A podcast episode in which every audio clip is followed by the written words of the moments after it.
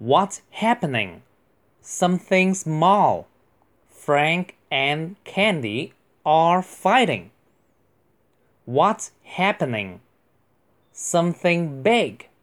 Hippo and Rhino are dancing.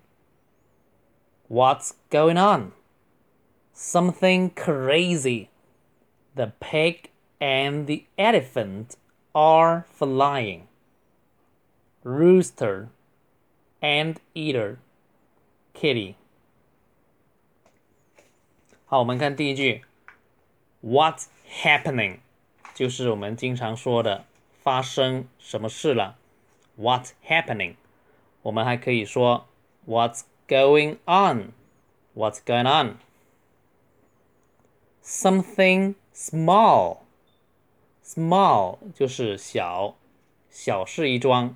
Something 就是一些事。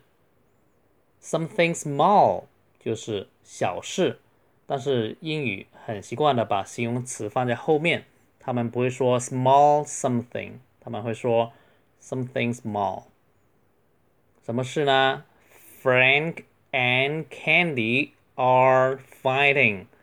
弗兰克跟 Candy 在打架。Frank and Candy are fighting。好，第二段，What's happening？发生了什么事？Something big。这次是出大事了，什么事呢？Hippo and Rhino are dancing。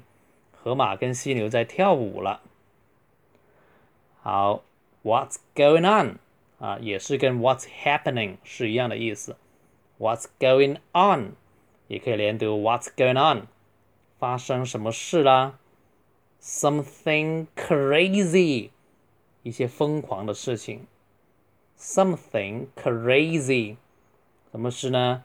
The pig and the elephant are flying，猪和大象在飞翔了。OK，我们用中等的语速读一次。What's happening? Something small. Frank and Candy are fighting. What's happening? Something big. Hippo and Rhino are dancing. What's going on? Something crazy. The pig and the elephant are flying. Rooster, anteater, kitty.